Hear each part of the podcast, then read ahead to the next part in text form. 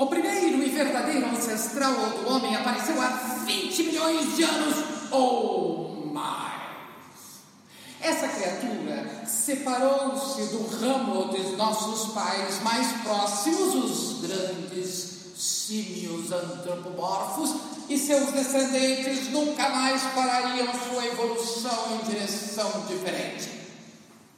Há, portanto, 20 milhões de anos que o homem começou a evoluir. Já o macaco não! O macaco permaneceu fiel às suas raízes. Jamais traiu a sua classe. Uma vez macaco, macaco sempre. E há 20 milhões de anos, o macaco assiste ao movimento do homem em direção ao vir a ser. Desde o evento da bola de fogo, seu resfriamento e o aparecimento dos minerais, vegetais, a transformação dos mares, macaco estava ali. A muralha da China, a torre de Babel, a arca de Noé, macaco estava lá dentro.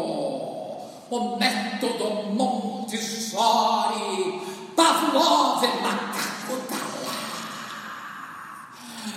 Ele assiste ao esforço dos homens em fazer um cálculo de um asteroide próximo a Plutão. O macaco está vivendo tudo isso.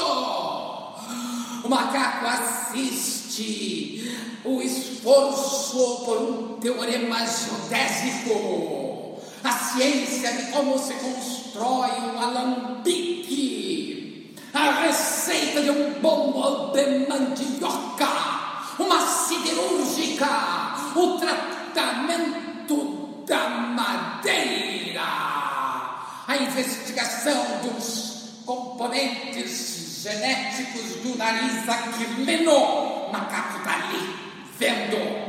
O show do bicho, macaco está ali, as probabilidades lotéricas. Macaco está ali dentro.